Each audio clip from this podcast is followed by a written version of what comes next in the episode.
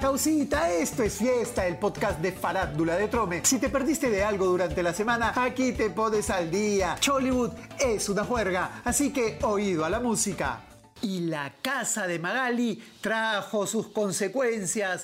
Las confesiones de Fiorella Retis sobre su experiencia con Aldo Miyashiro, de quien dijo es una mala persona, han traído cola. La rubia reveló en el programa de la Urraca lo que vivió después del Ampay de hace un año cuando la grabaron chapando con el chino. Contó que se quedó callada porque la manipularon y que gente del entorno de Miyashiro la llamó para amenazarla. ¡No! ¡Me muero! Aldo salió a responder diciendo que es incapaz de hacer daño a alguien, casi un santo, para terminar anunciando que demandaría a la chata Retis y al programa que difunda esto si es que todo continúa, este con. Pero si esto continúa, tendré que revisar pues con un abogado y, y- tomar acciones legales contra los medios ¿no? Eh, y las personas que intenten decir que yo soy una persona que ha cometido un delito, porque no lo he hecho.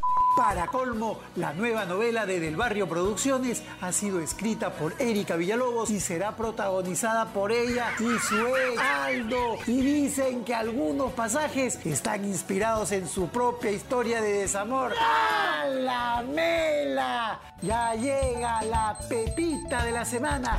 Está calientita como les gusta. No se la pierdan en unos minutitos más. Y otra inquilina de la Jato de Magali, Vanessa López, también está en pie de guerra. El Poder Judicial le dio medidas de protección para que Tomate Barraza, padre de su hijita menor, no se le acerque. Según Vanessa, como Tomate no puede denunciarla, la cantante venezolana de la orquesta Los Barraza le mandó una carta notarial porque dijo que era la amante del sobrino del chato y que lo hacía mandada por su jefe, es decir, por pura piconería. La ex de Tomate contó además que cuando estaban juntos, el locutor rompía su teléfono cada vez que ella le descubría algún mensaje extraño y que incluso intentó reconquistarla pidiéndole tener otro hijo. Que alguien recomiende un psicólogo a este par.